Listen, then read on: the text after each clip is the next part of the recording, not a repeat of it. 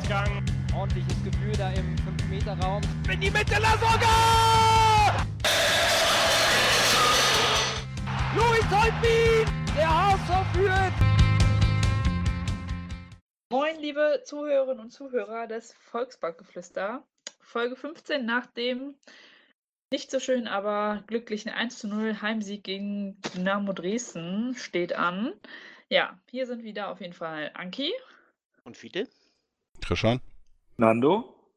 Ja, und wir haben heute mal wieder einen Gast hier bei uns im Podcast und zwar den Timo Horn. Er ist ähm, Abteilungsleiter des HSV Supporters Club. Timo, vielleicht stellst du dich einfach mal gerade selbst ein bisschen ausführlicher vor. Moin, ich bin Timo und gerade ein bisschen erkältet. ähm, ja, äh, was soll ich sagen? Ich bin seit etwas über vier Jahren Abteilungsleiter des Supporters Club. Ansonsten ähm, bin ich 40 Jahre alt, äh, verheiratet, zwei kleine Kinder und ähm, gehe gern zum HSV. Und zum Skifahren. Skifahren tue ich auch gerne, das stimmt Ja. allerdings, ja. Mindestens einmal im Jahr. In, in den letzten Jahren öfters mal bei der Mitgliederversammlung, ne? Ey, habt ihr das gehört? Ja. Bei mir geht Alexa an, ey. Was? Ich habe keine Ahnung, bei mir geht plötzlich Alexa an. Ach, nee, das habe ich nicht gehört. Achso, nee. Ach, beim Wort Skifahren geht Alexa an. Hier Aha, spielt, okay. spielt direkt Après-Ski-Musik. Ah. Wartet mal, das muss ich mal eben ausschalten. Warte mal.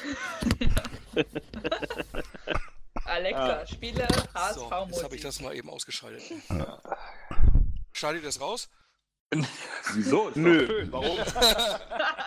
Nee, gut, okay. Ja, nee, tatsächlich war ich auch mal auf Mitgliederversammlung zum Skifahren. Auch das kam schon vor, ähm, weil ich meinen Skiurlaub immer ähm, ungefähr ein Jahr vorher buchen muss. Und äh, ja, wenn dann der HSV die Mitgliederversammlung so dämlich terminiert, kann ich da auch nichts für. Nein, da war auch kein Vorwurf. Also. Jetzt ist ja, das, jetzt kann mir das eigentlich nicht mehr passieren, weil jetzt muss ich in den Ferien Skifahren, weil meine erste Tochter schulpflichtig ist, die zweite Tochter wird jetzt ab Sommer schulpflichtig und dann fahre ich in den Ferien Ski und dann, ähm, dann beiße ich das nicht mehr mit der Mitgliederversammlung. Ja. Da musst du jetzt noch ein bisschen, bisschen mehr arbeiten und ein bisschen mehr Geld verdienen, ne? Das ist allerdings so, ja. Ja ein Ferien. Urlaub in den Ferien, ähm, kann man sich nicht vorstellen, wenn man keine Kinder hat, Ja. wie teuer das werden kann. Ja, genau. Also, Timo, gleich gehen wir noch ein bisschen mehr auf dich und den Supporters Club ein. Äh, jetzt gucken wir erstmal auf das Spiel HSV gegen Dresden mit kurzen, knackigen Statistiken und unserer Analyse. Und wir lösen auf, wer euer HSV Man of the Match vom 21. Spieltag ist. Wir hatten das ja jetzt zum ersten Mal, dass ähm, ihr über Twitter, äh, dass ihr Punkte verteilen konntet. Und das werden wir gleich auflösen. Dann schauen wir, was am Spieltag sonst noch so passiert ist. Dass Köln gegen St. Pauli zum Beispiel gewonnen hat. Und ja, wir blicken auf Samstag. Da steht das nächste Spiel unseres HSV an. Da geht es nach Heidenheim. Ja, und dann sind wir auch schon wieder bei Timo angelangt und fragen ihn zu seiner Tätigkeit und zum SC und was uns sonst noch einfällt. Ja, ich würde sagen, wir starten. Löchern jetzt- ihn. wir löchern Ja. ihn, genau. Ich würde sagen, wir starten jetzt einfach mit der Analyse. Und äh, Christian, du hast natürlich wieder die wichtigsten Statistiken des Spiels. Äh, kurz und knackig gestern. ähm, Ballbesitz 64 Prozent gegenüber 36 von Dynamo Dresden. Äh, au- ausgeglichen bei den äh, Schüssen insgesamt mit 13 zu 12. Da hatten wir nur einen, äh, einen Schuss mehr aufs Tor. Ähm, dann äh, bei den Eckbällen 4 zu 2. Abseits, das ist mir gestern auch aufgefallen, 8 zu 0. Wir sind achtmal ins. Abseits gelaufen. Und ähm, heute kam auch die Frage, ob das knapp war oder nicht, aber das war schon alles ziemlich deutlich, äh, äh, die Abseitssituation, da war jetzt nichts Knappes dabei. Äh, gelbe Karten 2 zu 0, also relativ äh, faires Spiel. Passgenauigkeit äh, sehr hoch mit 88 Prozent gegenüber 73 von äh, bei Dynamo Dresden. Ähm, zwei, Zweikampfwerte. Wieso habe ich die nicht?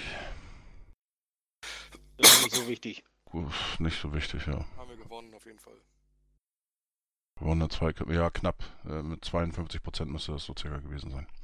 Ja, Ja. das eben, ja und 1 zu 0 eben gewonnen mit äh, dem Treffer in der 86. Minute von Ja. Luis Holtby überragend herausgespielt.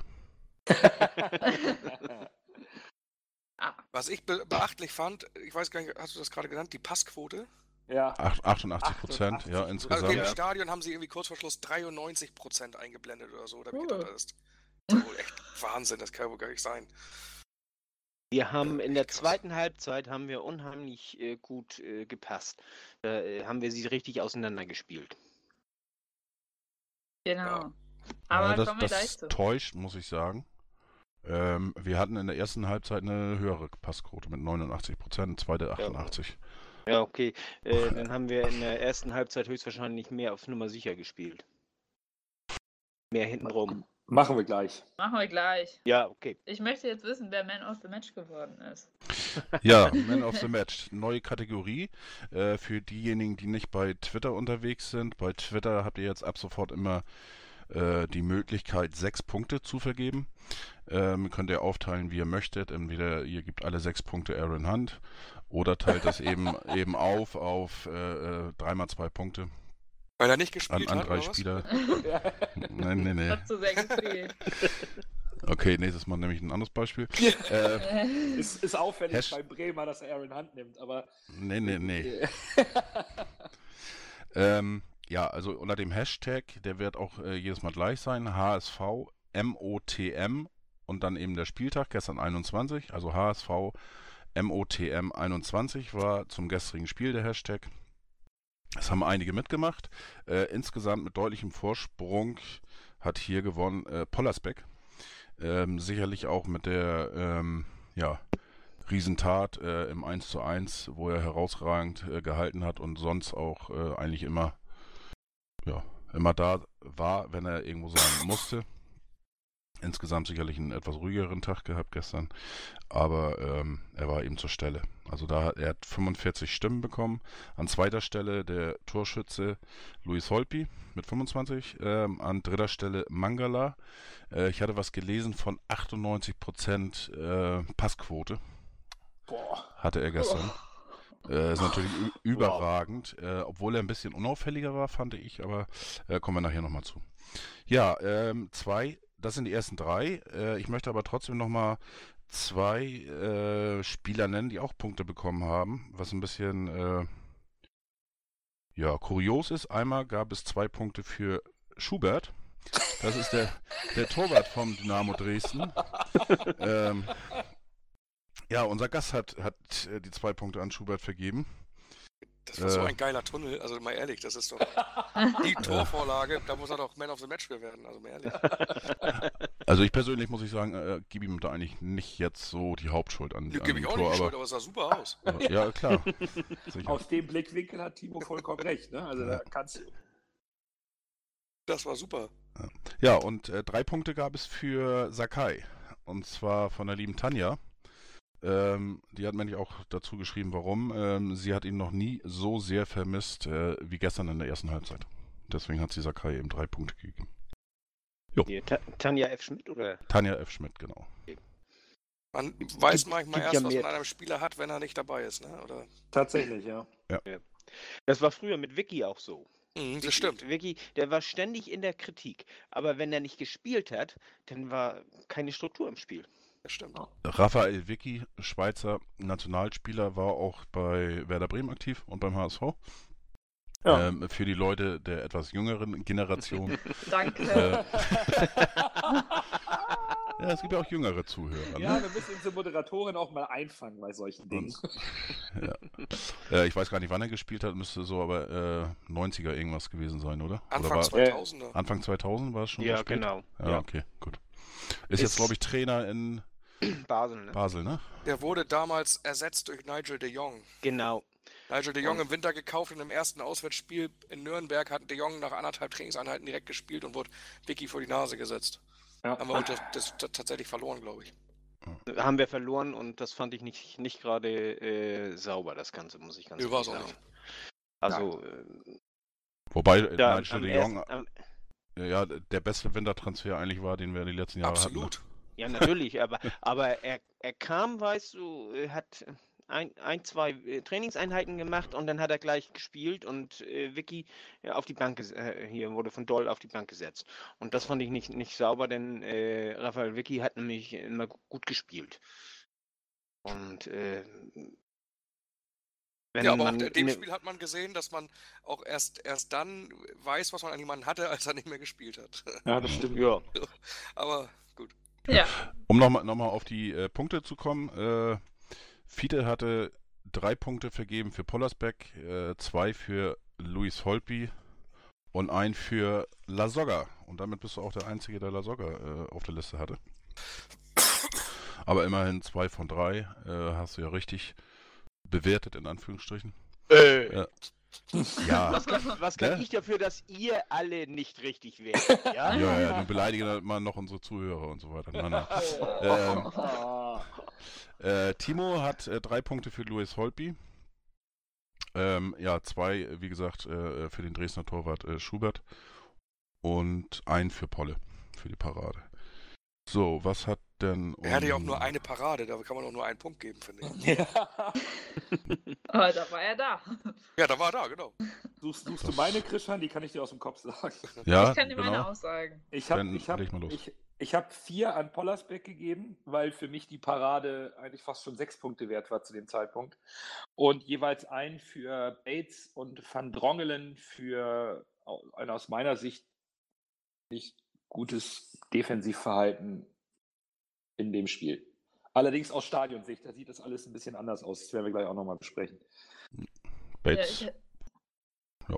ich hatte auch vier Punkte für Pollersbeck gegeben, weil ich den auch echt gestern, also dann, als er gefordert war, war er da. Ein Punkt für unseren Torschützen und äh, ein Punkt auch für Van Drongelen, weil ich den auch richtig gut fand. Ich weiß nicht, ob ihr die Kritik vom Abendblatt gelesen habt, weil da stand irgendwie drin von wegen, ähm, er sollte mal zum Seminar für Führungskräfte gehen oder so. Aha. Äh, Gelesen habe ich es, aber ich habe es nicht verstanden. Warum? Wieso? nee, ich auch nicht. Weil er, weil der hat ja so eine Präsenz auf dem Platz einfach, finde ich. So, Nee, ach so, wenn er er soll- vorwärts ne? geht. er so. sollte Es soll einen ein geben. Seminar geben und nicht Geben, zwei ja. Ja, genau, genau, geben, ja, Hm. richtig. Ja, Sorry, ich hatte das- es jetzt nur im Kopf so. Ja, und äh, zum Schluss, meine Punkte waren äh, gestern gleich vier Punkte für Wagnumann. Ui. Äh, weil äh, der hat, er, ist, ja- er muss ja äh, in der 60. Minute rein für Santos und äh, man hat nicht gemerkt, dass da ein Wechsel hinten stattgefunden hat. Man hat natürlich die Offensivaktion äh, ähm, vermisst, logischerweise, sind weniger geworden, aber das, was, was er in der Defensive gemacht hat und auch hier und da mal äh, nach vorne, das fand ich schon äh, beeindruckend. Daher hat er von mir eben vier Punkte bekommen und zwei Punkte für Palasbeck. Oh. Ja, Oh. gut, dann haben wir das auch. Äh, genau, ich würde sagen, wir springen einfach mal direkt in die erste Halbzeit. Was, äh, sag, was sagt ihr denn? Wie war für euch die erste Halbzeit, Timo und Nando? Ihr wart ja beide im Stadion. Also, Stimmt. Timo, vielleicht sagst du einfach mal kurz ein paar Worte zur Ersten Halbzeit. Halbzeit. Ähm, ja, also ich fand, der HSV hat engagiert losgelegt und Dresden hat am Anfang für mich noch tatsächlich auch engagiert mitgehalten und tatsächlich mal versucht, uns zu pressen und unter Druck zu setzen. Ähm, haben die aber nicht sonderlich lange durchgehalten und ähm, ja, wir waren dann spätestens ab Mitte der ersten Halbzeit sowas von klar feldüberlegen. Was ich auch, zweite Halbzeit kommt ja später, ne? Bei der zweiten Ja. Halbzeit war ja, fand das Spiel ja nur noch rund um den Dresdner Strafraum statt, aber ähm, auch in der ersten Halbzeit fand ich das von uns schon ein echt starkes Spiel. Ähm, und gerade im Stadion war eine echt super Atmosphäre, fand ich. Ähm, die Dresdner Fans mit 8000 Leuten haben da auf jeden Fall gut Alarm gemacht. Und äh, das war, das war für einen Montagabend schon echt eine ganz geile Atmosphäre, muss ich sagen. Ja, also da kann ich mich eigentlich anschließen. ähm, ich habe es bald mit dem Fanclub aus Köln in der Kneipe, in der Fankneipe geguckt. Und ja, wir fanden eigentlich erste Halbzeit auch ziemlich engagiert und äh, gab ja auch ein paar gute Szenen, wo Lasogga auch eigentlich immer ganz gut eingesetzt wurde. Du musst nach zwei Minuten muss ja schon einzeln führen. Genau, eigentlich. da muss es ja eigentlich schon unfassbar. knallen. Ähm, ja, und dann wurde es natürlich eine zähe Partie, ne? Ja. Peter, was ist dein Eindruck? Ähm, ich habe die erste Halbzeit nicht sehr gut gesehen, muss ich ganz ehrlich sagen. Ich fand, das war, also Ja, Dresden hat sich hinten reingestellt, hat äh, erst mit einer Fünferkette, dann eine Viererkette und dann äh, haben sie den schnellen Cornet vorne stehen gehabt und haben uns damit richtig Luft genommen vorm Tor. Äh, weiß man jetzt ja auch, äh, dass wir da unsere Probleme mit haben. Ähm, wir haben viel versucht über die Außen zum, zum äh, zu flanken. Und äh, das Zentrum haben wir richtig brach liegen lassen, haben wir dann hier Dresden überlassen. Und das war meiner Ansicht nach ein Fehler. Wir sind oft ins, ins Abseits gelaufen. Flanken auf Lasogga. Ja, er, er wurde immer ziemlich gut bewacht. Wir waren eigentlich mit zwei Leute bei ihm. Haben verhindert, dass er richtig frei zum Flanken kam. Er hat zwar ein paar Mal den Tor aufs Ball, äh, hier den Ball aufs Tor gekriegt, äh, aber äh, nicht gefährlich genug. Und ansonsten ist, ist unserer Mannschaft nichts eingefallen. Also ich fand das nicht besonders, muss ich ganz ehrlich sagen. Erste Halbzeit. Ja, Christian, Nando? Was sagt ihr? Äh, Also ich äh, kann mich da teilweise anschließen, ähm, was Fiete eben dementsprechend gesagt hat. Ich fand die erste Halbzeit auch ähm, ja ein durchschnittliches oder unterdurchschnittliches äh, Zweitligaspiel. Ähm, insgesamt, wir hatten zwar ähm, Chancen, eigentlich auch ganz gute Chancen. Äh, da, wo La Soga da, da knapp vorbeirutscht, äh, zum Beispiel. Ähm, aber insgesamt äh, war das auch, gerade in der ersten Halbzeit, da sind wir schon fünfmal ins Abseits gelaufen. Ähm, und das war eine richtig äh, eindeutige Abseitsposition. Insgesamt hatte ich so ein bisschen das Gefühl, dass da irgendwie der, der ja, wie sagt man sagen, die Trainer mit so schön der Zugriff nicht so ganz äh, vorhanden war auf das Spiel. Ähm, auch wenn wir eine, eine hohe äh, Ballbesitzanteil und so weiter hatten, aber insgesamt fand ich das jetzt nicht ganz so prickelnd. Ist natürlich immer schwer, wenn du einen Gegner hast, der sich da mit, mit, äh, mit 5-4-1 äh, mit dem System da hinten reinstellt. Ähm, nichtsdestotrotz sind die hier und da auch mal eben äh, ja, so halb gefährlich nach vorne gekommen. Also insgesamt war die erste Halbzeit nicht ganz so prickelnd. Ja. Das ist, ist schon spannend. Ne? Also ich, ich bin da eher bei Timo weil ich auch im Stadion war. Also die, Endlich mal eine Ahnung vom Fußball hat, ey. Ja, kommt nämlich jetzt. Nein, das ist, ich finde das, sehr- ich find das sehr interessant. Ähm, du sitzt ja auf der Nord, Timo, wenn ich mich nicht irre. Ne? Ja, ich sitze auf der Nord, ja, ja. Ich sitze auf der Süd, halt also die Dresdner links neben mir, die haben. Das hat sich aus meiner Sicht auf die Mannschaft übertragen. Die waren von vornherein, wollten die unbedingt den HSV durch Gegenpressing richtig zurückdrängen. Hamburg hatte Schwierigkeiten, hat aber Torchancen herausgespielt, auch über Flanken über die Außenbahn, um da sogar richtig einzusetzen.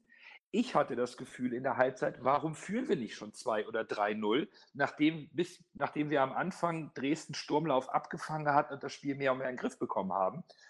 Hat mich nur, wie, irgendwie, wie, wie ich es jedes Mal im Podcast sage, nur die Chancenverwertung beim HSV geärgert. War aber der Meinung, so mittlerweile ähm, müssten wir die einfach auch mal hier, müssten da ein, zwei Dinger mal fallen und fand das Spiel in der ersten Halbzeit vom HSV auch bei dieser hitzigen Atmosphäre, die Dresdner waren saulaut, haben einen irren Support geliefert, vom HSV tatsächlich ganz seriös und eigentlich ganz ansprechend. Ja, fand ich auch. Ähm, und wir hatten ja auch einen Haufen wirklich ganz guter Torchancen. Also wie zwei Ja. Minuten das Lasogga-Ding, dann war ja noch, glaube ich, noch mal eine acht Minute oder so irgendwie. Also nach zehn Minuten hätten wir ja schon zwei Dinger machen können, eigentlich locker. Ähm, ich fand das wirklich nicht, wirklich nicht so schlecht. Was man aber gesehen hat, was du gerade gesagt hast, die Dresdner haben am Anfang versucht, uns unter Druck zu setzen. Und das ist jedes Mal das, wo wir Probleme kriegen. Mhm. Immer wieder. In Bielefeld, wenn die uns gepresst haben, wenn die uns unter Druck gesetzt haben, Probleme gekriegt. Kiel hat das zweimal gegen uns hervorragend gemacht. Einmal unter Titz und jetzt auch unter, unter, unter Wolf, kurz vor Weihnachten da. Wenn die, wenn die uns attackieren im Mittelfeld, wenn die wirklich aggressiv auf die Bälle gehen, dann kriegen wir immer Probleme und fangen an zu schwimmen. Ich bin so Ja. froh, dass das noch nicht so viele Mannschaften geschnallt haben und so viele einfach nicht machen und spielen lassen und sich lieber hinten reinstellen.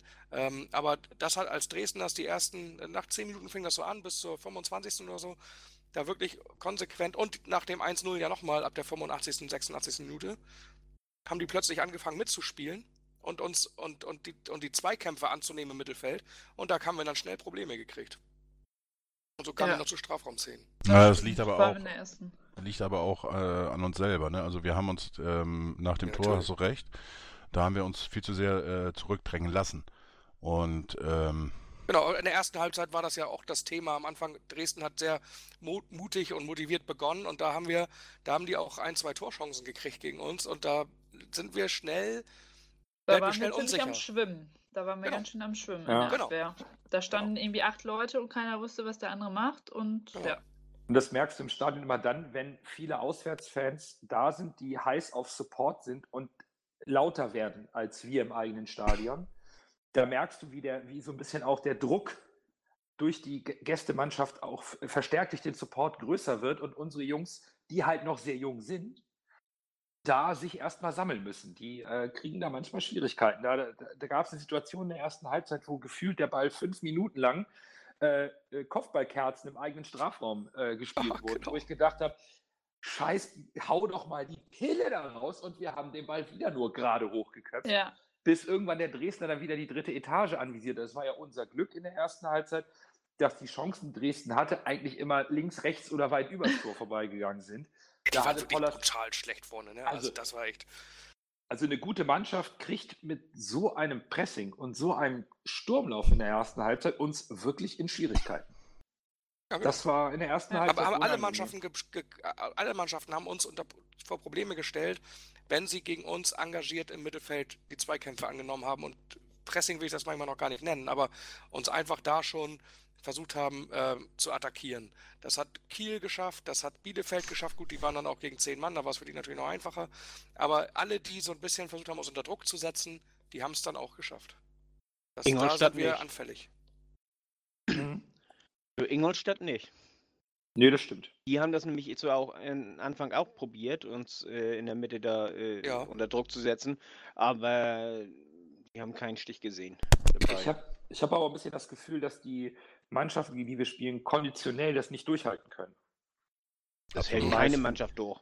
Während der HSV taktisch clever, auch bereits in der ersten Halbzeit, so äh, ist, ist clever schafft ähm, oder mit auch ein bisschen Glück schafft, diesen Sturmlauf äh, unbeschadet zu überstehen und dann anfängt, sein Spiel aufzuziehen. So ne, für mich und Timo im Stadion zu sehen, dass, sie, dass der HSV besser wurde, besser wurde, Chancen herausspielt und Ruhe im Spiel hat. Das, äh, da ist ein Reifeprozess beim HSV entstanden, der äh, erstmal auch wieder beruhigend wirkt. Und wir schaffen es über unsere schnellen Außen oftmals auch äh, Luft Ja. zu schaffen. Genau. Kannst du Jatta, Jatta und, und eine reinnehmen. Genau. Ja. ich glaube, wir sollten mal zur zweiten Halbzeit kommen, weil wir schon, bis, schon ein bisschen rüber Ja, wir sind hüpfen. schon wieder. wir genau. hüpfen schon. hüpfen einfach mal in die zweite Halbzeit. Also ich, also ich fand es, da war also nicht so viel Spannung dabei, bis auf die 85. Minute, wo Ekstase herrscht. Ja. Oder, Timo? Ja, da ist auf jeden Fall die Nordtribüne ganz gut explodiert irgendwie. Ja. Also und das ganze Stadion eigentlich bis auf die paar Dresdner da. Aber Ja. ähm, da, das war, also, und das, man muss ja mal sagen, also das war ja eine Dominanz, die der HSV in der zweiten Halbzeit ausgestrahlt hat. Das war ja, das war ja unfassbar. Also Dresden ist ja aus dem eigenen 16er eigentlich nicht rausgekommen und wir haben wie so eine Handballmannschaft da immer drum gespielt und da ist auch das, was Fiete gesagt hat, haben wir da in der zweiten Halbzeit auch besser gemacht. Wir haben es sowohl über die Außen probiert als auch durch die Mitte. Also wir haben immer mal wieder verlagert, von links nach rechts, in der Mitte. Wir haben in der Mitte versucht durchzuspielen. Wenn wir da nicht durchkamen, haben wir wieder auf die Außen gespielt, haben darüber versucht.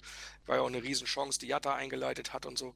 Da haben wir es schon ähm, viel variabler versucht, aber Dresden einfach so dicht gestaffelt mit einer Fünfer- und einer Viererkette. Da, da tut sich jede Mannschaft schwer, ne? Ja, ich kam in der zweiten Halbzeit auf meine Punkte für Van Drongelen und Bates, weil ich fand, dass immer einer von beiden unglaublich stark das Spiel angekurbelt hat. Van Drongelen vielleicht sogar noch ein bisschen mehr, der richtig durchgestoßen ist, die Lücken gesucht hat, manchmal allerdings zu viel Zeit gebraucht hat, um den freien Mann auf der Außenbahn zu sehen, speziell links. Ähm, Mhm, das stimmt. hatten wir eine ja, Zeit genau. lang un unfassbar viel Platz. Also ähm, äh, die Bewertung von Wagnoman, äh, Christian, du warst das, glaube ich, der dem vier Ja. Punkte gegeben hat, finde ich sinnig, weil du hast nicht, also als Santos raus musste, da haben wir alle erstmal gedacht, ach du Scheiße, das ist übel, da geht der beste Mann. Ja. War- Und, und das Gefühl hatte ich bei Van Drongelen dann, der wollte ihn einfach nicht anspielen, obwohl der Junge 30 Meter Platz hatte. Der hat aber tatsächlich defensiv unglaublich cool gespielt, sehr abgewichst. Das ging relativ schnell, dass man da wieder in Sicherheit war. Ähm, und in der zweiten Halbzeit habe ich auch eher das Gefühl gehabt, wir hatten nicht mehr die zwingenden Torchancen, bis auf diese überragende Vorarbeit von Jatta auf Holtby. Ähm, aber wir hatten Dresden komplett eingeschnürt im Sack, bis auf den einen Konter, den uns äh, der Man of the Match dann, Pollersbeck, äh, sensationell rettet. Es war überragend, mit welcher Ruhe er einfach stehen bleibt und das Ding auch nicht abklatscht, sondern einfach fängt. Er hält ihn fest, sodass es nicht mal mehr eine Nachschussmöglichkeit gibt. Das war schon unfassbar gut.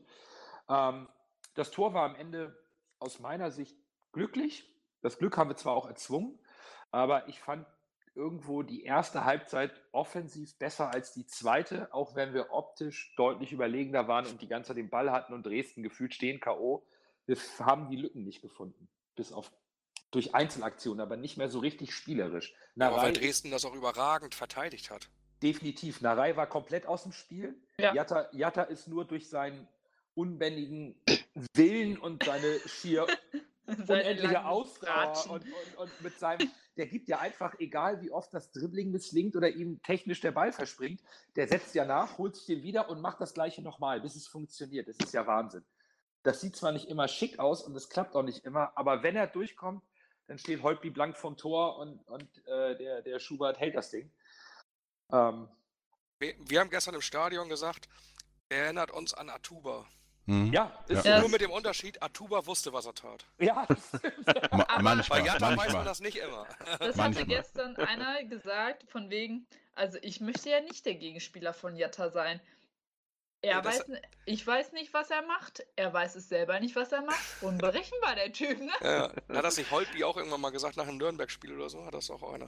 ja. Ja, ja. Und Ja. einer meinte so, äh, in der ersten Halbzeit, da hatte Jatta ja immer den, also da ist der Ball wieder versprungen und dann hatte Jatta den Ball aber wieder und er hatte ihn immer und immer noch, wo wir dachten alle so, okay, der ist jetzt schon lange weg. Da hat einer irgendwie, oder ich habe es auf Twitter gelesen, er würde Tan Tango tanzen.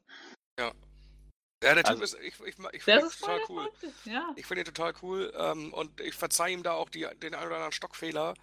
Ähm, ich finde es halt großartig, wie er sich entwickelt hat und Ja, der sorgt halt immer für gefährliche Momente. Ne? Das, was man sich eigentlich so von, von Ito in dieser Saison so ein bisschen erhofft hatte, Ja. obwohl der gestern Ja. auch, muss ich sagen, wirklich Schwung reingebracht hat. Hat mir gut gefallen gestern, Ito, als er Mhm. eingewechselt wurde. Das stimmt, Ja, ja. da- er das, muss einfach mal eine Bude ja. machen. Zu, Ja. zu Jatta, Ja, die, zu, da die Chance, die der hatte, der Vogel, Ja. ne? Wo schießt er den denn hin, bitte? So er wollte den. Ball Ja. Timo. Er wollte, Echt? Das hat so an Trochowski erinnert, der hat auch immer so Oh. weit weggeschossen. ja. Äh, Jatta, äh, der hat mich gestört. Er hat immer, äh, er ist oftmals so kurz vorm Tor gewesen und dann hat er abgegeben. Dann hat er nochmal in die Mitte gespielt und der Pass, der saß nie. Und äh, anstatt dass er wie, wie gegen Aue, da hat er doch aus spitzem Winkel so richtig voll draufgezogen. Ja. Der Torwart kann den nicht halten. Den, den, kannst du nicht fangen, den musst du abklatschen lassen und er kann den nur in die Mitte abklatschen lassen. Und da stehen dann hier Lasocca steht mindestens da und Holtby stand auch meistens da. Und, und das hat mich so ein bisschen geärgert. Also er hat dann immer versucht, in die Mitte nochmal abzu, hier, äh, abzulegen. Und, und er hätte da so richtig wie gegen Aue so richtig voll abziehen sollen. Den Schuss hat er dazu und entweder geht er rein oder äh, der äh, geht in die Mitte. Denn halten kann den keiner. Ja, das, das hat, das hat äh, Jatta tatsächlich zu oft dann noch den letzten Pass versucht. Da habe ich auch gedacht. Ich habe auch gedacht, wenn du da nicht durchkombinieren kannst durch die, dann müssen wir mal einen haben, der aus der zweiten Reihe mal richtig einen raufledern kann. Also das Ja. fehlte uns halt auch. Ne? Also ähm, dass Aber da mal einer ist, Mangala, der Mangala hat das ein paar Mal probiert. Ja, ja, ja, das stimmt. Mangala hat mir übrigens super gefallen. Also ich fand den Bären stark. Erste Halbzeit fand ich, Ich fand ihn ein so bisschen stark. unauffällig gestern. Der hat sich Ja. einmal, hat er sich vor dem 16er, glaube ich, gegen fünf Leute durchgesetzt und dann hat er den Ball noch abgespielt nachher. Also Ja, ähm, der war wirklich, der hat alles versucht und der, ich fand den, ich fand den bockstark. Aber das Problem ist gegen so, gegen so einen tiefstehenden Gegner mit einer Fünfer und einer Viererkette, der hat neun Verteidiger vom Ja. 16er und dann natürlich auch so, dass halt keine Schnittstelle mehr übrig bleibt. Da kann halt keiner glänzen. Also das Nö. kann nicht funktionieren. Und du stehst halt immer irgendwie im Abseits. Ja. Wenn du versuchst rüberzuheben oder nach außen zu spielen, immer irgendwie im Abseits. Dann hast du die beiden schnellen Narei und Jatta, die sind halt auch einen Schritt, einen Schritt zu schnell manchmal. Wenn dann so ein Van Drongelen den Ball spielen will, der dann noch dreimal guckt, wo er hinspielt, weil er ein bisschen langsamer ist beim Denken Ja. manchmal, ähm, dann st- ist er schon drei Schritte im Abseits. Also halt leider ein bisschen, da fehlt noch so die Feinabstimmung, ne? Aber nichtsdestotrotz diese Dominanz und Dresden hat halt, keine Ahnung, die haben halt nach 60 Minuten gedacht, so wenn wir hier mit dem 0-0 rausgehen, ist alles gut. Wir brauchen mal wieder einen Punkt für Selbstbewusstsein. Ähm, und deswegen für mich war das hochverdienter Sieg. Glücklich, aber hochverdient. Ja, so hochverdient fand ich das auch. Ähm, gar keine Frage. Also äh, auch anhand der zweiten Halbzeit. Das ist von Dresden in Summe auch zu wenig gewesen, um hier äh, einen Punkt mitzunehmen. Gar keine Frage. Ähm, ich fand Mangala gar nicht so unauffällig. Also umso länger das Spiel dauerte, umso mehr hat er schon ähm, das Kommando an sich gerissen, war immer anspielbar. Ähm, aber es war, es war wirklich sau, sau schwer. Das hat man auch bei Edgecam gemerkt, der abgebaut hat. Den fand ich in der ersten Halbzeit deutlich auffälliger, mit mehr Spielwitz und Ideen. In der zweiten Halbzeit auf diese stehende Wand äh, zu laufen, das, da fehlte ihm die Anspielmöglichkeit im Strafraum. Lasogga ist nicht der Sprinter. Wenn das Spiel steht und, und du kannst mit, einer, mit, mit zwei Ketten, da nimmst du Lasogga halt auch aus dem Spiel. Und Narei ist mir komplett abgefallen. Der ist nicht gut in Form. Der beginnt jedes Spiel eigentlich immer mit ein, zwei guten Aktionen. Und dann ist Wenn- Ende im Gelände. Und dann ist Ende, ne? Wenn da nichts mehr, wenn da kein Erfolg bei rausspringt, ob nur eine Vorlage oder ein guter Torschuss, habe ich das Gefühl, bricht bei dem komplett etwas weg im Moment. Es, es ärgert mich, weil der Junge eigentlich torgefährlich ist, aber er kommt überhaupt nicht mehr äh, zum Abschluss oder in, in wirklich in gefährliche Nähe des Strafraums. Dafür kommen seine Flanken ab und an jetzt mal etwas besser, aber ansonsten war mir das schon arg wenig. Und ähm, da muss auch aus meiner Sicht Hannes Wolf ein bisschen schauen, ob ich dem eine Pause geben muss. Kann ich vielleicht doch nochmal einen Ito auf der Außenbahn einsetzen? Narei ist vor allem einer, von dem man auch erwarten kann, dass der mal aus der zweiten Reihe abzieht, weil das kann der. Das hat er Anfang der Saison gezeigt, Ja. dass er das kann. So. Und Mangala zum Beispiel, der hat für mich nochmal einen richtigen Schub gekriegt, als, ähm, als Santos raus musste. Weil Ja, dann hat Van Drongelen so ein bisschen das versucht zu übernehmen im Spielaufbau, aber man muss hier nichts vormachen. Van Drongelen wird kein Spielgestalter mehr in seinem Leben, glaube ich. Ähm, Mangala hat das, hat das, hat dann noch viel mehr den Spielaufbau übernommen, den ja sonst Santos viel abgenommen hat. Und Wagnermann ist nämlich viel mehr auf die Außenbahn gegangen, als es Santos tut. Also Wagnermann und Hatter standen sich manchmal fast schon so ein bisschen auf die Füße, habe ich das Gefühl. Haben Ja. versucht, sich gegenseitig zu überlaufen, haben es aber dann nicht geschafft, sich den Ball zuzuspielen. Was, wo auch noch ein bisschen was fehlt, ab und zu. Aber da, als Santos rausging, hat Mangala in der Mitte nochmal noch mal einen deutlichen Schub gemacht und Bälle verteilt. Also den fand ich wirklich. Ja. Ich möchte auch gerne was zur zweiten Halbzeit nochmal sagen. Also bei, äh, für mich die beiden Halbzeiten eigentlich ein, gut was aufgezeigt äh, haben. Wir, wir haben, äh, das ist richtig, wir hatten in der ersten Halbzeit hatten wir ähm, gefühlt optisch mehr Chancen gehabt ähm, wie in der zweiten Halbzeit. Ähm, das liegt in meinen Augen aber natürlich auch daran, dass äh, Dresden natürlich auch offensiver gespielt hat und, und wir vielleicht ein bisschen äh, oder nicht so dominant agiert haben. Das heißt, dadurch sind natürlich dann, hast du nach vorne mehr Freiräume und kannst dementsprechend dann auch ähm, ja, mehr Chancen kreieren oder kommst dann öfters mal durch. In der zweiten Halbzeit, wo wir dann ähm, sehr dominant aufgetreten sind und dann äh, ja, wie so ein Handballspiel das irgendwie äh, ähm, aufgezäumt haben, das Spiel, äh, dann ziehen die sich natürlich noch weiter zurück. Das heißt, dann hast du da wirklich ein komplettes 5-4-1, ähm, wo es natürlich mega schwer ist, da mal durchzukommen. Äh, nichtsdestotrotz hatten wir in der zweiten Halbzeit ähm, zum, also mindestens den besten Spielzug äh, beim HSV äh, in der Rückrunde gesehen, also in 2019. Das war da, wo äh, Ito die Chance hatte und irgendwie, glaube ich, zwei Meter übers Tor geschossen hat. Ähm, die, die Ballstaffette dahin, das war. Ito mega. Yata Ito, ne? War das irgendwie? Das war mega, ja, das fing hinten, Ja. hinten schon an. Ja. Das äh, fing hinten irgendwie schon an und dann wurde es immer schneller und zack, zack, zack und, und auf einmal steht er da und also wenn das ein Tor gewesen wäre, das wäre für mich mit Abstand die Szene des Spiels gewesen. Ja. Ähm, hätte auch ein Tor irgendwo verdient gehabt, aber da ist, ist Ito einfach in, im Moment nicht, nicht mit dem äh, Selbstvertrauen ausgestattet. Ähm, ja, aber wie gesagt, äh, was ich sagen wollte ist, das ist natürlich der Nachteil, wenn du wirklich dominant äh, äh, auftrittst und, und dementsprechend den Gegner da hinten irgendwie einschnürst, äh, ist es natürlich verdammt schwer, da wirklich äh, Chancen zu kreieren. Und, und das ist so ein bisschen zweigeteiltes Sch äh, äh, Schwert. Ähm, ja, Wolf setzt ja eigentlich auch so wie Christian Tietz auf dem äh, Ballbesitz, äh, Fußball, auf dem dominanten Fußball. Ähm, ich würde auch, auch einfach mal behaupten, dass wir mit, mit Abstand die konditionsstärkste Mannschaft haben in der zweiten Liga. Ähm, weil wir bis, bis zum Ende eigentlich immer äh, Gas geben können und auch dominieren können. Ähm, ja, aber das ist eben der Nachteil. Ne? Wenn du dominant spielst, äh, es eine, wird es natürlich äh, schwieriger, irgendwelche Chancen zu kreieren. Und ähm, solange du dann natürlich triffst, also sei es dann auch mit so einem äh, glücklichen Tor, ähm, ist alles gut. Ja, du ja. hättest den Gegner mal rauslocken müssen, ne? Irgendwann, also irgendwann, manchmal muss man sich dann mal vielleicht auch mal Ja. für fünf Minuten ein bisschen zurückziehen, um den Gegner mal zu locken, um zu sagen, kommt mal, ne?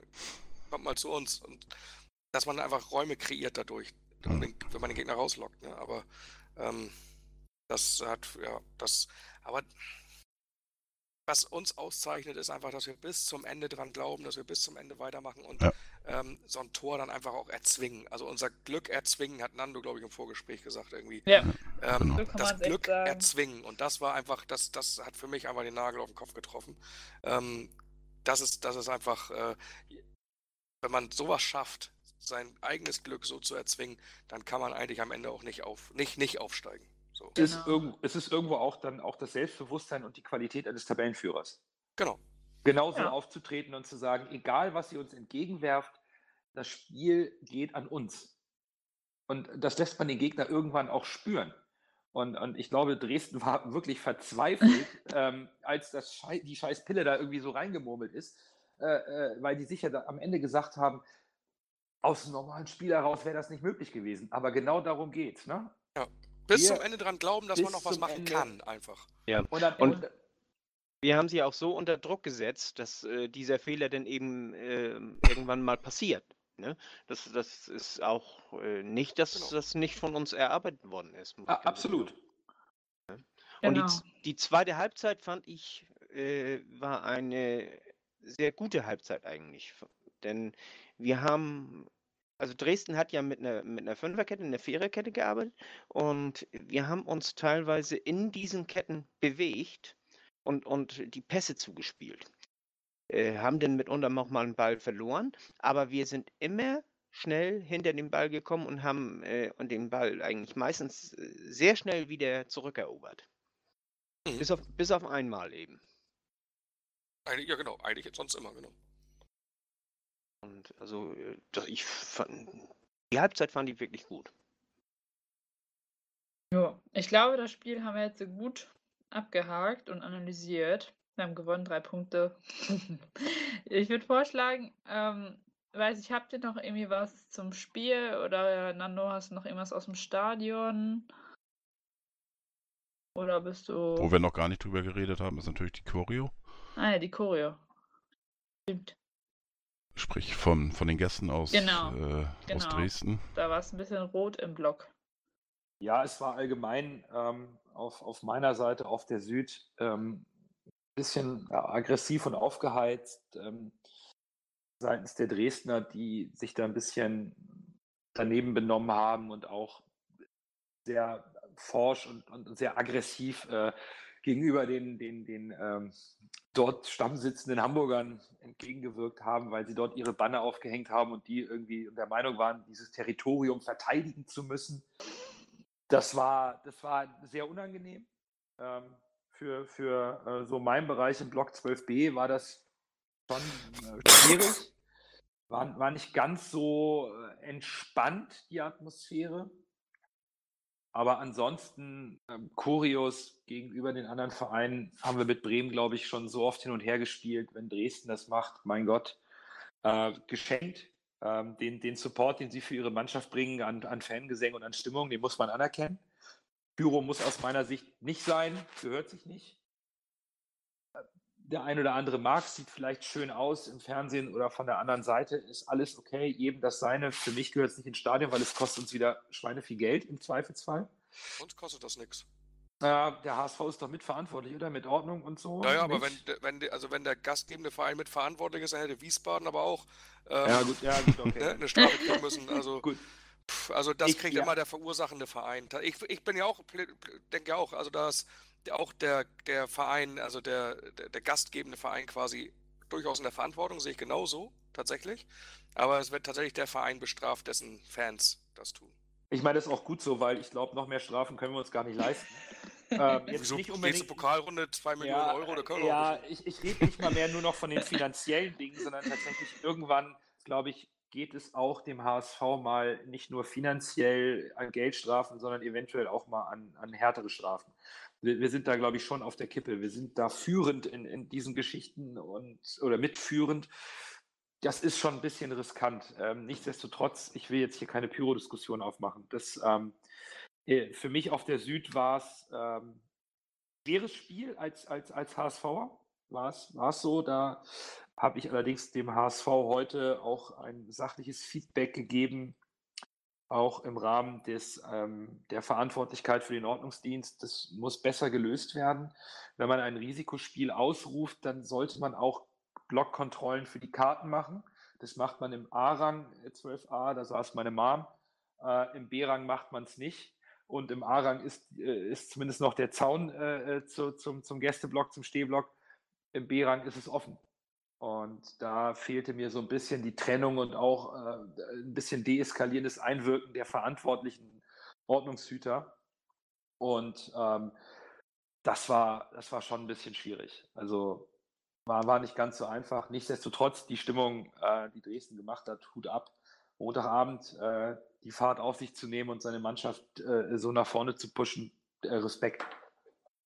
Ja, also ich muss ja ganz ehrlich sagen, ich, ich mag ja dieses, dieses also was auf der Südtribüne vorgefallen ist, weiß ich halt nicht und deswegen kann ich es auch nicht beurteilen und sowas, was du da sagst, geht natürlich nicht. Also das vorab, bevor ich hier missverstanden werde. Ne? Aber ähm, also das ist natürlich, also wenn da Leute die Plätze blockieren, ist natürlich eine Sauerei. Das funktioniert nicht und da muss der Ordnungsdienst auch eingreifen. Das, äh, es, ähm, ging ja, es ging ja wirklich hin bis zu Gewaltandrohung. Also ja, ja, genau. Das, und sowas, war... sowas geht halt gar nicht und ähm, das, also da möchte ich nicht missverstanden werden. Ne? Grundsätzlich, wenn ich aus der Nordtribüne beurteile, ähm, den Auftritt der Dresdner, muss ich sagen, Union fand ich stimmungstechnisch besser.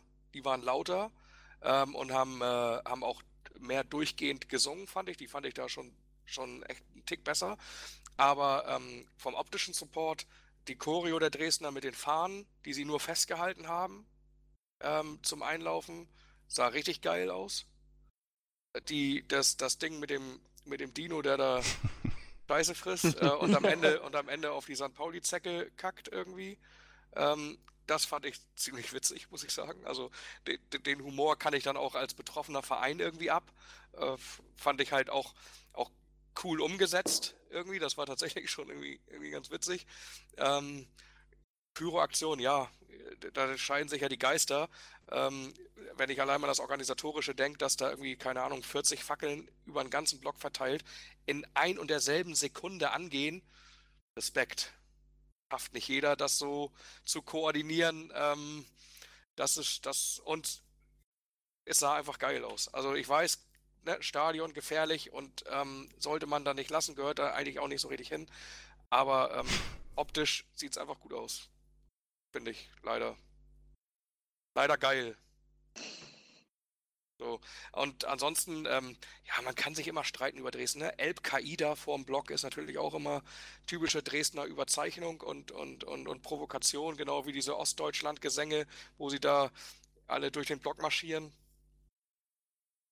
Ich finde es einfach, ich, ich, keine Ahnung, man darf es halt nicht zu ernst nehmen. Also glaube ich, man darf halt generell Fußballgesänge, darf man, darf man halt nicht zu wörtlich und zu ernst nehmen. Und ähm, stimmungsmäßig war das einfach, war das einfach ziemlich großes Kino, was sie da abgeliefert haben insgesamt. Also ich glaube, es wurde ja auch keine Grenze überschritten. Wir haben in früheren Jahren für uns ältere Generationen ganz andere Fangesänge im Stadion gehört, die, die äh, überhaupt, die gar nicht gehen. Ja, ja, also, klar. Also das muss man den Dresdern auch zugestehen. Also überdreht haben sie es irgendwo nicht.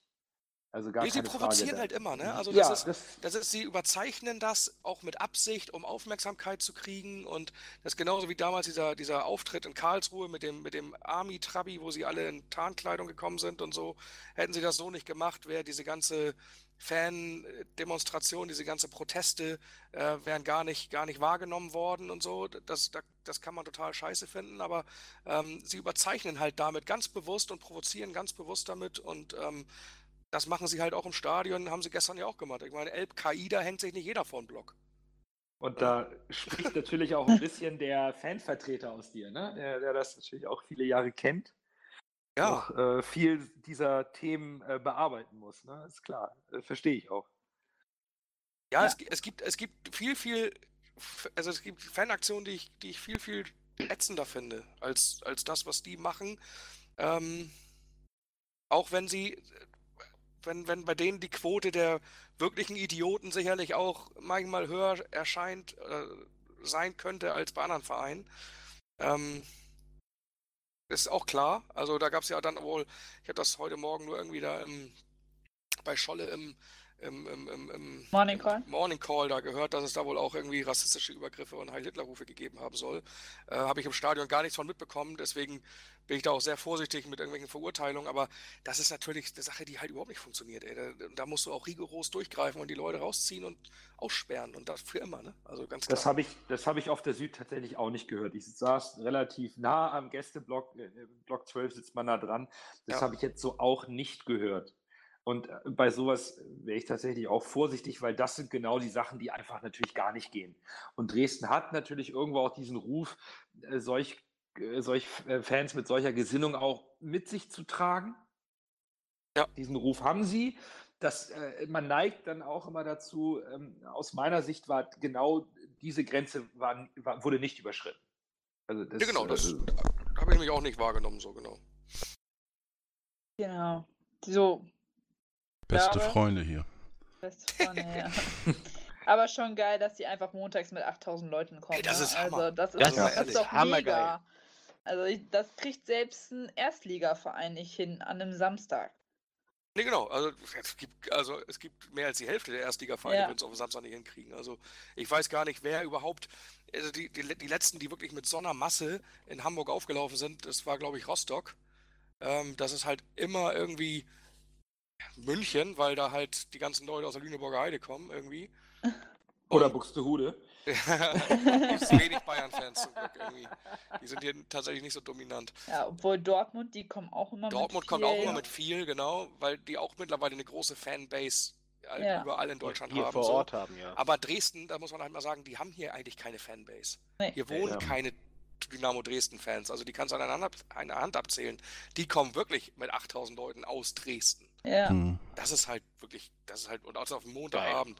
Ne, Spötter könnten jetzt sagen, ja, die sind eh alle arbeitslos, aber das, äh, wäre vielleicht auch ein bisschen, bisschen überspitzt. Ähm, Ja. So, also das ist, das ist schon richtig geil. Das ist, muss Nö, das, das, das, das nötigt einem schon Respekt ab. Dieser Ja. Aufmarsch ähm, mit der Fanbase, die sehr zentriert ist bei sich in, in der Genau. Gegend, das, das nötigt einem Respekt ab, absolut. Das, das werden wir mit Magdeburg übrigens nochmal erleben. Also, Ja, danke. das wird wahrscheinlich. Und Ach, das ist ja auch montags, ne? Das ist auch montags, ja, das- Oh, das ist viele eigentlich. Montagsspiele, buh. ich hasse das auch. Das ist, das ist einfach unerträglich. Ja. Ja, okay, dann schauen wir jetzt trotzdem mal, was sonst so jetzt in, äh, in, im Fußball in der ersten und der zweiten Liga passiert ist. Ja, Köln hat ja am Freitag äh, mit 4 zu 1 mal eben unseren Stadtteilverein weggeschubbt. Also das war auch krass, was hier, also ich arbeite ja in Köln in der Innenstadt und was einfach hier an Polizeipräsenz ab 14 Uhr war, da dachte ich so, hä, was ist hier los? Kommt irgendein Politiker? Und dann ist mir halt eingefallen, dass ja Fußball ist. Das war gestern auch in Hamburg. Also, Also das da, war da hast so du gedacht, du bist im. Krieg. Ja, ja, Das, das, war so krass. Ich bin in, ich hatte, musste bis 19 Uhr freitags arbeiten, bin dann erst um drei, halb vier in die Pause gegangen und dachte mir so, Leute, was ist hier los? Also, es kann doch nicht nur wegen Fußball sein. Aber ja, es war wegen Fußball. Ja, ja. Genau. Da, da weiß man auch, wie die ganzen Überstunden zu, zustande kommen. und Ja. Die, Ja. ne? Das ist also so absurd. Das so ist ab- also, richtig absurd gewesen. Vor allem, das ist eigentlich da der, ähm, also es war halt in der Innenstadt und normalerweise müssen die halt alle zum Neumarkt, weil da ist halt der zentrale Platz, wo die Bahn alle zum Stadion nach Köln fahren. Und dann, ich bin dann da auch lang gelaufen und am Neumarkt stand, habe ich kein einziges Polizeiauto gesehen. Ich dachte mir so, also irgendwas läuft hier doch falsch. Ja. Also Wahnsinn, ey. Wahnsinn. Naja.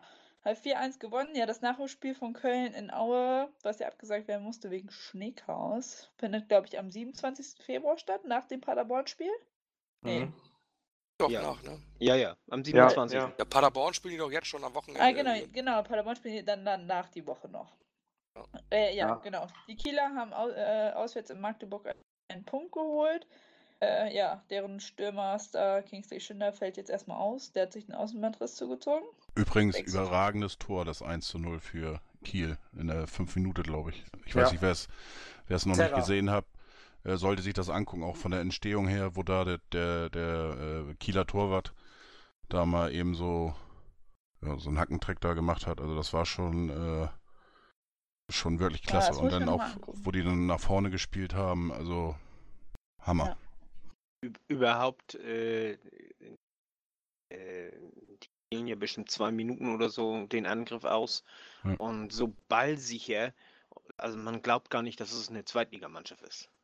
Ganz ehrlich Ja. sagen. Also da Ja, die, die sind gut drauf. Ja. war ich richtig neidisch, muss ich ganz ehrlich sagen. Genau. Nö, Also nicht. neidisch brauchen wir auf Kiel nicht sein, glaube ich. Aber Nö. Nein, Aber- auf, aber auf diese Respekt, was- Ballsicherheit, ne? Res Respekt, was die leisten, also die hätte ich, für mich waren die Absteiger Nummer 1 dieses Jahr. Irgendwie nachdem sie, nach, es ist ja oft so Relega Mannschaften, die in der Relegation Ja, ja, scheitern, genau. Mhm. Aufstiegsrelegation scheitern, haben in der Saison danach Probleme, die verlieren ihren Trainer, die verlieren ihren Sportchef, die verlieren irgendwie ihre drei oder vier Leistungsträger und ähm, spielen einfach trotzdem wieder oben mit. Respekt, also das ist wirklich, äh, Wobei, Ja. ich wirklich aus, schon, schon, schon ähm, beachtenswert. wobei ich finde, aus meiner Sicht haben sie halt zwei Punkte im Aufstiegskampf verloren durch die anderen Ergebnisse. Ne? Also Union punktet, Heidenheim punktet. Ja, Ähm, klar. Wenn du äh, 1-1 das in Magdeburg spielst, Ist Klar. zu wenig. Ist genau Ja, logisch. Bielefeld. aber die brauchen auch nicht aufsteigen. Also wer will denn, dass das die aufsteigen? Für, Nein, nein. Nein, für, äh, für Kiel wäre es auch gar nicht gut, wenn sie aufsteigen, denn Kiel hat, äh, bös an der zweiten, hat bös an der zweiten Liga im Moment zu knapsen. Also geldmäßig und auch äh, äh, vor allem im Stadion und so. Ne? Also dann müssen sie äh, auswandern, hätte ich gesagt, äh, fast gesagt. Und bloß, äh, ja, wo sollen sie hin? Äh, an die Lohmühle? Das ist so ungefähr, als wenn ja, das, Wir- das, Mühle wir- ist ja auch nicht als wenn wir im. Also, als wenn wir im Weserstadion spielen müssten oder so, ne? das aber stimmt. die Lohmühle ist ja auch nicht, die kann, kannst du auch nicht in der Bundesliga spielen mit. Also, Auf der anderen Seite gibt es aber äh, im, in der zweiten Bundesliga nicht wie in amerikanischen Sportarten irgendwie das Tanking. Das heißt, äh, Kiel wird freiwillig nicht verlieren und wird äh, somit erstmal ein Konkurrent bleiben, äh, Ja. solange sie da oben Klar. mit dran sind. Ähm, das, das ist aus HSV-Sicht schon nicht zu unterschätzen, was da ähm, hinter uns passiert. Köln bleibt dran. Da wird, das, das wird sich auch nicht ändern. Und äh, die anderen wollen einfach partout nicht abreißen lassen. ja, aber Ja, wir haben natürlich durch das späte Tor auch echt, echt was gut gemacht. Wir haben jetzt sechs Punkte auf dem Relegationsplatz. Genau. Das ist schon mal ein einigermaßen, also beruhigendes Polster nicht, aber das sind schon mal zwei Spiele. Ähm, das heißt, wir haben eigentlich nur noch elf Endspiele statt 13. Ja, bei unserem Naja. Verhältnis sind es eher zwölf, aber ähm, Äh, okay, das ist Also- zwölf, also- also aber da- auch immerhin schon mal ein Spiel mindestens Vorsprung. es stimmt, da hast du so, recht. das ist auf jeden Fall schon mal ziemlich gut, ziemlich, ziemlich gut. Und also ich wundere mich wirklich ähm, und ich bin sehr gespannt, wie lange die anderen das durchhalten können. Dieses, diese, dieses kontinuierliche Punkten. Ich bin da sehr überrascht, muss ich sagen, dass Heidenheim hier, dieser Stadtteilclub da und Union, ähm, dass die das so lange äh, so mitgehen können, bin ich wirklich äh, schwer überrascht. Ja, Ähm, Die kriegen jetzt zunehmend Probleme mit Verletzungen und äh, ja, aber das irgendwann kriegt werden jeder, die auch. das haben wir auch, ne? Ja. Ja, aber, aber äh, so wir und, und vor allem den Köln und Union können das äh, besser verarbeiten. Köln und Union sehe ich als die größten äh, äh, Gefahren an, muss ich Ja, ganz glaub ehrlich sagen. Denn Union hat einen unheimlich breiten Kader und, und wenn du das mal so mitkriegst, die wechseln ja ständig durch. Und, Mhm. und äh, da sitzt einer mitunter mal auf der Tribüne, der letzte Woche noch von Anfang an gespielt hat. Und, und äh, das ist, die haben einen richtig breiten Kader und, und das kann noch sehr gefährlich für uns werden. Auf, der, Und, Auf- und Köln ja sowieso, ne? auf der anderen Seite, wir fahren halt noch nach Köln, nach Heidenheim, ähm, Zum zu, Stadtteilclub. zu, zu St. Nach Pauli Berlin. Und, und nach Berlin. Also wir haben, wir haben alle da oben noch auswärts. Das ist eine brutale Nummer. Ist doch gut. Ja, das ist eine, aber das ist eine brutale Nummer für uns. Aber wir sind auswärts viel besser als zu Hause. Ich äh, werde dich nicht daran mehr. erinnern, Timo. Nicht mehr. Nicht mehr? Nicht Die mehr. letzten zwei haben wir verkackt. Okay, durch Kiel und Bielefeld. Also die wir- wir jetzt, sind- ne? aber Ja. In der Heimtabelle sind wir jetzt auf, auf Platz 3 gestiegen. Ja. Äh, äh, Platz 1 Union Berlin 27 Punkte, Paderborn und HSV jeweils mit 21. okay. Und äh, in der Auswärtstabelle sind wir immer noch Erster. Ja. Sollte der äh, FC in Aue gewinnen, ähm, dann würden die an uns vorbeiziehen in der Auswärtstabelle. Ja gut, Ja. aber Aber es ist immer noch, wir, wir sind da top und ähm, äh, interessant natürlich jetzt auch gerade fürs Wochenende für, für Heidenheim, wo wir gerade dabei sind. Äh, unserem nächsten Gegner, Heidenheim, äh, hat zu Hause sechsmal gewonnen, zweimal unentschieden, zweimal verloren und stehen auf Platz 6 der Heimtabelle. Und uns krass. wird Santos fehlen. Das dürfen wir nicht vergessen. Der fällt uns aus diese Woche. Ja, Genau. damit muss man Servo. halt. Ja, lass, uns- lass uns das gleich beschnacken. Genau. Erst erstmal allgemein die Liga noch. Genau. Ja, heute kam ja auch äh, die, ganz viele Meldungen aus dem Süden der Republik. Äh, der Reschke von Stuttgart musste gehen. Das ist jetzt Thomas Hitzelsberger Nachfolger im Sportvorstand. Und äh, unser letzter Pokalgegner hat gestern Abend den Sportdirektor und heute den Trainer beurlaubt nach dem El Kakiko. Ja. Aber war schon. Wobei der El Cagigo wohl äh, weniger ausschlaggebend war, denn, denn äh, da haben die äh, sich gar nicht so schlecht verkauft mit zehn Mann.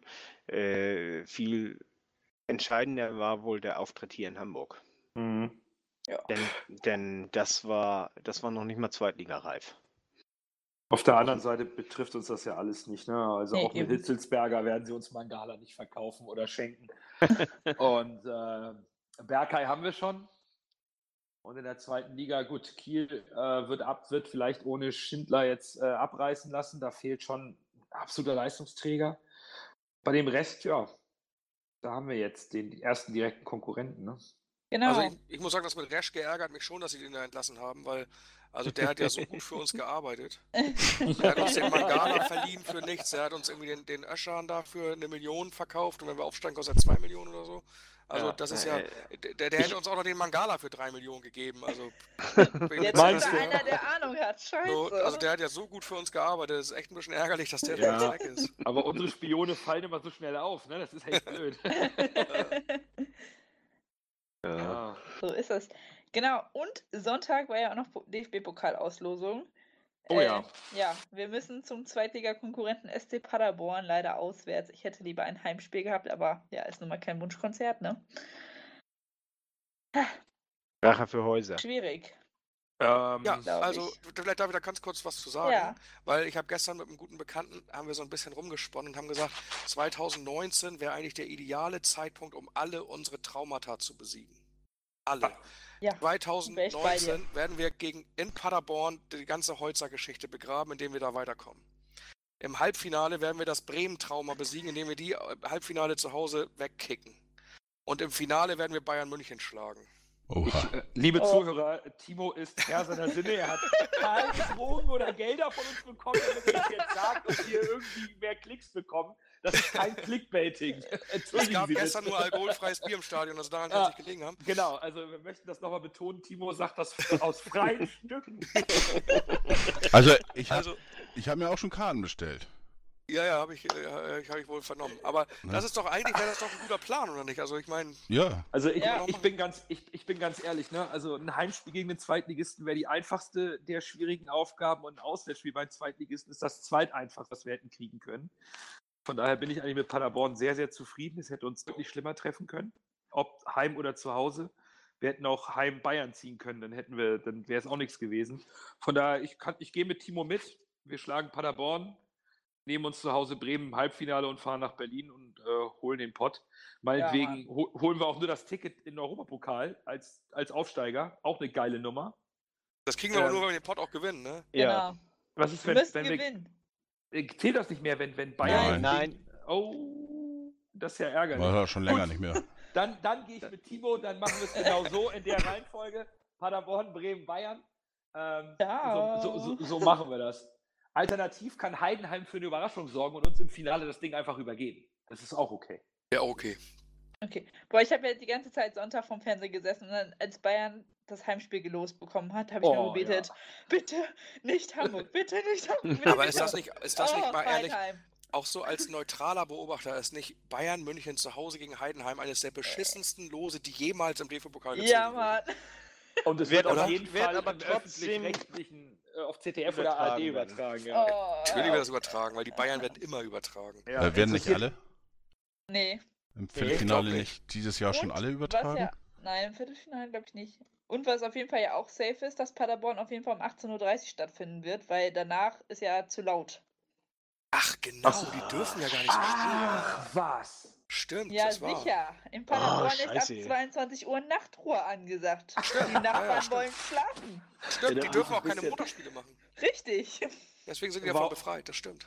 Ja, dann werde ich jetzt auch Protest einlegen. Ich wohne in Hörweite des Stadions. Das geht nicht. Wir können leider nur noch. Nee, nee. äh, Und das ist ja eigentlich, eigentlich ist das ja schon ein Skandal, Ja. dass sie Ja, damit, damit überhaupt die Lizenz kriegen. Ne? Also die können ja die, den, die Anforderungen eigentlich an einen, an einen Zweitligaspielplan gar nicht erfüllen. Stimmt.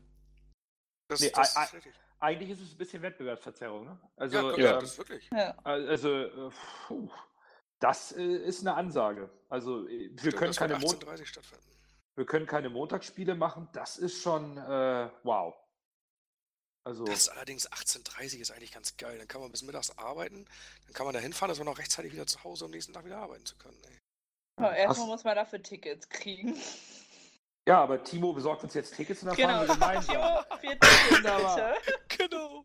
Ja, ich ich Das komme auch, wird ich leider komm, schwierig, ey. da ich hab komm auch nach. Buxtehude, damit du mich mitnimmst. Das ist kein Problem. Ja. Mitnehmen kann ist nicht die Schwierigkeit, Tickets ist die Schwierigkeit. Ja, Ja. da bemühen wir uns jetzt alle. Obwohl, es ist natürlich auf dem, auf dem Dienstag oder Mittwoch Ach, das in ist doch- das- Paderborn. Ist doch egal. Guck mal, wie Ja, viele stimmt. Fanclubs wir in Ja, das NRW. OWL haben. Ist alles scheißegal. Fahren wir hin. Guck, Ja. dir, guck dir das auch an, ey. Ich glaube, die Leute gucken teilweise auch gar nicht. Äh, äh, du hast 8 Uhr, äh, ähm, geht das los mit, wo du die Karten kaufen kann und drei Minuten nach 8 sind die alle weg. ja, Ja. das ist brutal. Ne? Ja, der HSV zieht halt und es ist ein Viertelfinale im Pokal. Hatten wir auch gefühlt Ewigkeiten nicht. Ich meine jetzt Ähm, ja die Auswärtstickets, das die- Auswärtsticketing mit dem Ja, HSV. die sind ja sowieso. Ja, klar. krass. Du hast da generell natürlich, das, die, dieses Jahr hast du, hast du echt ein Riesenthema, dass du winzige Stadien hast, Ja. wo einfach kein Gästekontingent ist oder sehr wenig halt. Und du hast halt Stadien, wo die meisten Leute noch nie waren. Ja, Ja. Also alles neue Grounds und so, die alle Leute mitnehmen wollen. Äh, Bochum war ich seit zehn Jahren nicht. Und das ist ganz ehrlich, wer noch nie in Bochum war, fahrt dahin, ey. Das ist das geilste Stadion in ganz Deutschland. Ich das habe ein. Ticket. Das ist aber das Geilste. Das ist, das ist oldschool, das ist irgendwie, keine Ahnung, in den, wie alt ist das? 50 Jahre oder so. Wie ein englisches Vorbild, reines Fußballstadion. Direkt in der Stadt, Kastrober Straße. Äh, Geiler Ja. geht's nicht, ey. Geiler geht's nicht. Das ist echt richtig cool. Das ist Aber, echt aber. Paderborn kennen die doch, die Leute. Ja, aber da waren sie auch nicht so oft, ne? Also ich meine, die haben ein Jahr Bundesliga gespielt oder so. Da war ich. So. Ja, ich war tatsächlich nicht da. Ich war, Marcel Jansen, Fußballgott in der ersten Minute oder so. ja, ich war in Meter Köln. rausgeholt. Ich war in Köln auf der Messe und hatte eine Karte für Paderborn. So, hab mittags Messenstand verlassen, damit ich nach, oder, oder frühen Nachmittag, damit ich nach Paderborn kann und stand in Köln zwei Stunden im Stau, um auf die Autobahn zu kommen, weil da irgend so ein scheiß LKW-Unfall war. Ja, das ist normal. Geil. Und- Genau. Und ähm, wo man dann auf die A2 fährt Richtung Paderborn, war gerade Anpfiff. Dann bin ich geradeaus weitergefahren und das Spiel im Radio gehört. Ja. Ach, wie mies. Aber das war schon ganz cool da. Also da kann ich nur 3-0 Boah, ich- oder was, ne? Ich weiß, dass mein Papa, 4-0 der war, sogar. bei dem, der war bei dem DFB-Pokalspiel, bei, äh, wo das Holzer-Spiel war, war der dabei. Ja, da war ich auch nicht. 21.08.2004. Und das war Das- noch, das, das war ja noch so ein Sportplatz, da hatten die noch nicht mal eine Tribüne, ne? Ja, ja. Also das Ergebnis, das, das, äh, nee, das Datum, das vergesse ich nie. Das kenne ich. Ja, ja, Ja. wer nicht. war auch echt Ja. unfassbar, ey. Ich, ich, ich tippe ja mal, dass das Gräfe uns pfeifen wird. Der war Linienrichter damals, ne? War das der? Nee, Nee, nein, nee. das war hier, äh, Doch, der? Schiedsrichter, der aktuelle Schiedsrichter, Ja, der ja. damals Linienrichter Mit- war. mit Z, wie heißt er noch? Mit Z Zweier. irgendwas. Zweier. Ja. Zweier, Zweier. genau. Das wäre ja noch, das würde den ganzen die Krone aufsetzen, wenn er das pfeift. Also, Wer? dass der, dass der überhaupt noch pfeifen Ja, darf, ja, setzt das- allen das- die Krone auf. Das stimmt. ja. Also Also eigentlich. das, ist ne, das ist eine Frechheit. Ja, das stimmt. Mhm. Denn er hat nämlich mitgemacht, das ist erwiesen. Es ist erwiesen, dass er mitgemacht hat und er darf heute Ja. noch mit dem FIFA-Logo auf der Brust rumlaufen. Das ist eine, Genau. eine, eine, aber gut, das Thema, lass uns das nicht aufwärmen. Genau. Wir, fahren, wir fahren jetzt erstmal nach Heidenheim. Genau, wir fahren jetzt nach Heidenheim. Ja, Heidenheim ist ja aktuell ganz gut drauf, ne? Ins Viertelfinale eingezogen. Sind auch nur 659 Kilometer für die HSV-Fans von Hamburg nach Heidenheim, habe ich heute mal gegoogelt. Also darf man nachts mal wieder aufstehen. Ja. Aber der Auswärtsblock ist natürlich wie immer ausverkauft. Läuft. Klar. Support ist Nicht. wieder da. Wenn nicht mehr. Ja. Und die drei Punkte würden Heidenheim, glaube ich, auch mal aus dem Aufstiegsrennen schießen. Das, ähm, Genau. Können uns mit neun Punkten vor denen schon mal absetzen, ne? es wäre Ja. unglaublich wichtig. Das wäre geil. Auch wenn Santos hat ja zum Glück tatsächlich nur eine Zerrung, also ein bisschen Glück im Unglück. Der fällt uns eh- wahrscheinlich nur eine Woche aus. Also jetzt gegen Heidenheim wohl auf jeden Fall, aber danach ist er wieder am Start, äh, unverzichtbar. Ähm, ich finde die Option Gideon Junge als rechten Verteidiger schwierig. Ja, der war eine Äh, Katastrophe gestern, ne? Das war Auf der- scheiße. Auf der anderen Seite, ähm, es bleibt die Option, Narei zurückzuziehen, links Wagnermann einzusetzen. Und Sakai ist ja auch noch nicht wieder dabei, ne? Sa- Sakai ist Nee. na, Nein, nein, der Ach hat nee, zwei, zwei, ja, ja, zwei, stimmt. zwei, zwei, zwei. Also eigentlich könnte er Narei zurückziehen, äh, Wagnoman auf links setzen, der hat das gut gemacht. Das Mittelfeld ein bisschen neu sortieren. Ähm, Heidenheim wird mitspielen wollen. Da müssen wir gucken, dass wir von vornherein wach sind und irgendwie denen ein, zwei einschenken, wenn sie uns mal ein paar Lücken mehr geben als die bisherigen Gegner. Und dann ähm, brauchen wir da drei Punkte, um, wie Timo richtig sagt, äh, die neun Punkte auf Heidenheim, damit äh, hätten wir die weg. Auf Abstand halten auf jeden Fall, dann Ja, Genau. Unbedingt. wäre schon ganz gut. Ja, vor allen Dingen, wir dürfen uns nicht mehr viele äh, Ausrutscher erlauben, ne? Denn wir haben gegen Kiel und gegen äh, Bielefeld Ja. Punk Punkte gelassen und Du musst dir eigentlich ein Polster verschaffen, dass, dass ein Ausrutscher halt nicht wehtut, wenn einer passiert. genau. Ne? Du hast Ja. halt, und dieses Polster habt, haben wir nicht mehr. du hast halt Köln, du hast halt Union auswärts, du hast ähm, ihr Dings, ihr Stadtteilclub auswärts. Ähm, ne? Du hast halt die ganzen Ja. Konkurrenten tatsächlich auswärts, das werden noch hammerharte Spiele. Und wenn jetzt musst du gucken, wenn du in Heidenheim schon mal direkt einen Konkurrenten mit auf Abstand bringen kannst, dann verliert vielleicht Köln auch oder lässt Punkte in Paderborn mit etwas Glück. So. Ja. Ähm, dass Union vielleicht auch mal irgendwo einen Punkt lässt und nur unentschieden spielt, ist bei denen ja auch nicht ganz unwahrscheinlich. Mhm. Und wenn du dann plötzlich mal auf dem, du musst eigentlich auf dem Relegationsplatz, musst du zusehen, dass du so neun Punkte auf dem Relegationsplatz dir holst. Weil dann ist es auch nicht schlimm, wenn du, wenn du In das Köln Derby nur, ja. nur unentschieden spielst oder in Köln vielleicht auch mal verlieren solltest oder so. Das ist, ne, das, das ist, das bringt dich dann noch nicht gleich um. So. Genau. Also Das jetzt halt in, Heiden, in Heidenheim jetzt zu verlieren, könnte den HSV immens unter Druck setzen. Jetzt schon. Genau. Das wäre viel zu früh. Wir brauchen, wie ihr alle richtig sagt, wir brauchen noch ein bisschen Luft, damit wir vielleicht später in den kommenden richtig harten Spielen, weil Köln ist brutal, Union ist, ist brutal, St. Pauli, das Derby wird brennen. Da werden wir nicht neun Punkte holen, also müssen wir sie vorher holen und wir müssen sie dann halt gegen Heidenheim holen, auch wenn die oben mit dran sind. Da führt Aber fällt euch was dran. auf? Generell so, worüber wir gerade reden, wie sich die Denkweise von uns HSVern verändert hat. Ich meine, wir, reden- sind, wir wir führen die Siegen, Tabelle ja. an. Ja. Wir, wir Ja. haben irgendwie vier Punkte Vorsprung auf den zweiten. Aktuell, die, die haben noch ein Spiel weniger, aber äh, wir haben sechs Punkte auf den dritten Vorsprung und, und auf dem vierten und auf dem fünften sechs Punkte Vorsprung. Und, und wir, wir, wir, wir achten alle drauf, von wegen, wir müssen noch weiter, wir müssen mehr Gas geben und so. Als wir in der Hinrunde irgendwie drei Punkte hinterm dritten waren und irgendwie nur zwei Punkte vorm neunten und Platz fünf waren oder so, alle gesagt so, ey, wieso, wir sind noch voll dabei, alles easy, alles entspannt. Ja, Ne? Und jetzt sind wir vorne dran und führen die Tabelle an und das relativ souverän, weil wir regelmäßig unsere Spiele gewinnen. Hey, wir müssen aufpassen, wir müssen mehr Gas geben, wir müssen weiter arbeiten und Ja. so. Die Denkweise hat sich komplett gewandelt und das ist das, was, was mir Mut macht, dass wir, ähm, dass wir diese Spannung behalten.